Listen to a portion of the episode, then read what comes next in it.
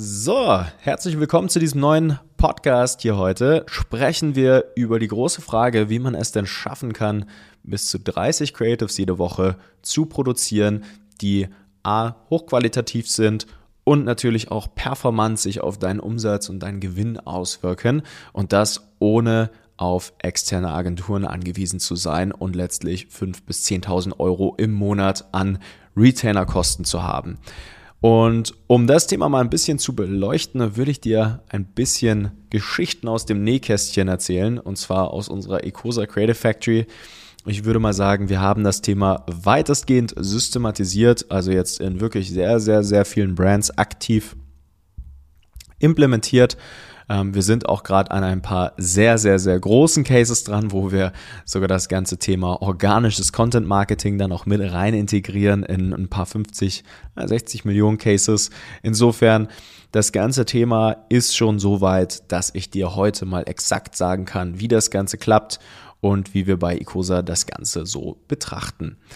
Grundlegend ist, glaube ich, erstmal wichtig zu verstehen, bevor wir über die Wichtigkeit von Werbemitteln, also Creatives, sprechen oder wie das Ganze jetzt erstmal gemacht wird, ähm, sollten wir mal die Bedeutung dahinter einmal klar machen.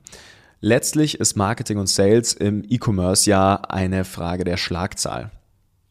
Also ist ein bisschen ähm, oder hängt relativ stark damit zusammen, wie gut dein Product Market Fit ist natürlich. Also wie gut ist die Nachfrage für dein Produkt im Markt wirklich gegeben wie viel Konkurrenz gibt es da? Das ist ein riesengroßes Thema. Das andere ist aber dann, wie wird das in den Markt getragen? Und da gibt es ja viele verschiedene Wege und Möglichkeiten. Also ich kann zum Beispiel Trockenfrüchte verkaufen und Leute ansprechen, die ein gesundes Frühstück haben wollen, um mehr Energie im Alltag zu haben. Ich kann aber auch Eltern ansprechen, die endlich ihre Kinder Früchte essen sehen wollen, damit sie nicht mehr so viel Schokolade essen. Ja, das sind zwei ganz unterschiedliche Zielgruppen und Narrative schon fast, kann man sagen, die man in den Markt reindrücken kann. So, und je mehr wir von diesen Narrativen testen, je mehr wir letztlich Formate ausprobieren, Content Creator ausprobieren, umso höher die Wahrscheinlichkeit, dass wir eine Gewinner-Werbeanzeige finden und dementsprechend in die Skalierung gehen können. Es gibt ein ganz klares Muster zwischen den Brands, die auf Umsatzlevels hängen bleiben und denen, die es nicht tun. Und das liegt einfach an der Anzahl der Gewinner-Creatives. Ja? Deswegen haben wir zum Beispiel bei Icosa das Everything Ad Format entwickelt. Da steckt irgendwie so alles drin, damit wir die Wahrscheinlichkeit für jüngere Unternehmen und auch etablierte Unternehmen erhöhen, schneller Gewinner zu finden. Grundlegend gilt, doch immer, gilt jedoch immer, ne, dass wir am Ende des Tages ein Prozess brauchen, der uns konstant jede Menge Creatives liefert, damit wir die Wahrscheinlichkeit erhöhen, viele Gewinner zu identifizieren und auch bei höheren Budgets sozusagen profitabel werden und bleiben. Und dafür braucht es eine Creative Factory. Also die Bedeutung einer Creative Factory an Werbeanzeigen am Fließband ist einfach, dass wir negativen Skaleneffekten entgegenwirken können, dass wir viele Kontaktpunkte einkaufen und viele verschiedene Narrative letztlich testen, die für uns gut funktionieren. Also die Zielgruppe wirklich im Herzen ansprechen im Idealfall. Und man kann es nicht glauben, aber es sind manchmal die verrücktesten Ads, die da am Ende des Tages richtig gut performen. So, was braucht man für so eine Creative Factory? Letztlich sind es drei Komponenten, wovon zwei Inhouse-Kernprozesse sind und den anderen kann man auch delegieren. Wir sehen das immer so, dass wir grundlegend einmal das Thema Creative Strategy haben. Also das beinhaltet die Prozesse Kundenverständnis, Datenanalyse an der Stelle, ähm, das Reporting der Media Buyer, ähm, also die, die die Werbeanzeigen einbuchen, einmal berücksichtigen und am Ende des Tages ähm, auch das Thema Copywriting, also wirklich das Ausformulieren der Narrative in Stories, in allem, was dazu gehört. Das ist übrigens die Tätigkeit, die am allermeisten Geld bringt. Also Gründerpersönlichkeiten, die bei uns schon in eine Zusammenarbeit gehen und die, können, die schon Copywriting können und von uns kein Training mehr benötigen, tun sich extrem viel leichter, ähm, sogar mit Produkten, die weniger Product Market Fit haben als andere, die das nicht können. Und das ist erstmal Creative Strategy. Dann gibt es Content Creation, die Rolle des Content Creators, meistens bei uns über Exklusivverträge in Content Creatern auf 520 Euro Basis.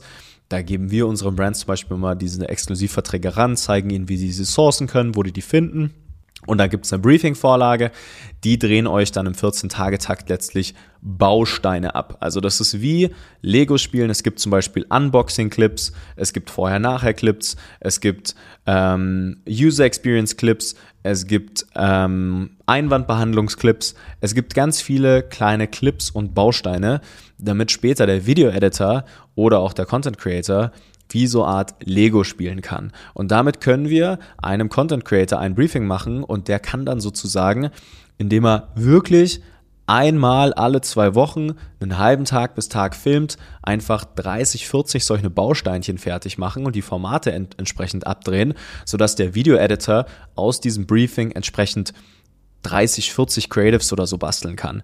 Und das hat einen enormen Hebel, ja, sodass die praktisch Iterationsschleife eher auf den Video-Editor verschoben wird. Und das ist ein Riesenvorteil, also ein immens großer Vorteil an der Stelle, ähm, weil man damit mit wirklich einem Video-Editor und drei, vier Content Creatern auf 520 Euro Basis kann man eine Creative Factory aufbauen, wo man normalerweise 10, 15.000 Euro im Monat los ist. Und das ist ein kompetitiver Vorteil, der ist unfassbar. Das ist Content Creation.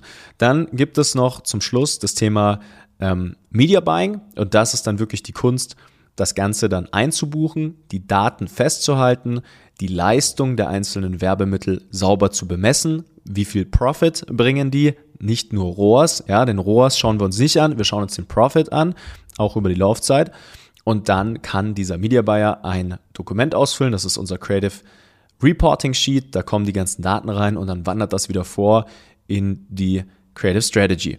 So, am Anfang sind die Creative Strategy und Media Buying Themen Chefsache. Das sind auch die, die am wenigsten Zeit in Anspruch nehmen. Der Großteil der Zeit ist eigentlich Content Creation und Edit.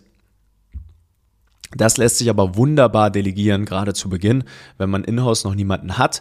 Ja, dennoch Creative Strategy, also Kundenverständnis, das Narrativ, das Angebot, das darunter liegt, also wie wir etwas in den Markt tragen, das würde ich mir erstmal 110 Prozent selbst als Führungskraft auf die Kappe schreiben.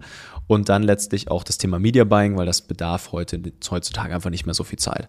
Und damit ist die ganze Creative Factory schon abgeschlossen eigentlich. Also dieser iterative Prozess, der wird die ganze Zeit immer wieder wiederholt. Bei uns gibt es dann noch so ein Projektmanagement, also wir nutzen da Kanban-Systeme. Da gibt es dann einen Link zu Swipe-Files, also erfolgreiche Werbeanzeigen, historische.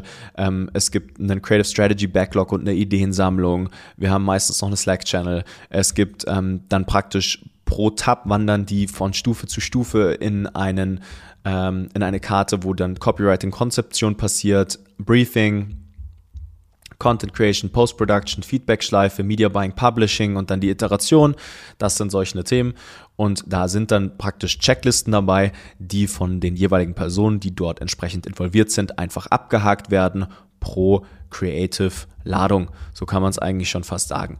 Also da gibt es dann einfach noch ein paar Links zum Briefing, zum jeweiligen Marketing-Channel, wann das geliefert wurde, wann das Iteration, wie das Iterationsfeedback ist und so weiter und so fort. Und damit kriegt man richtig PS auf die Straße.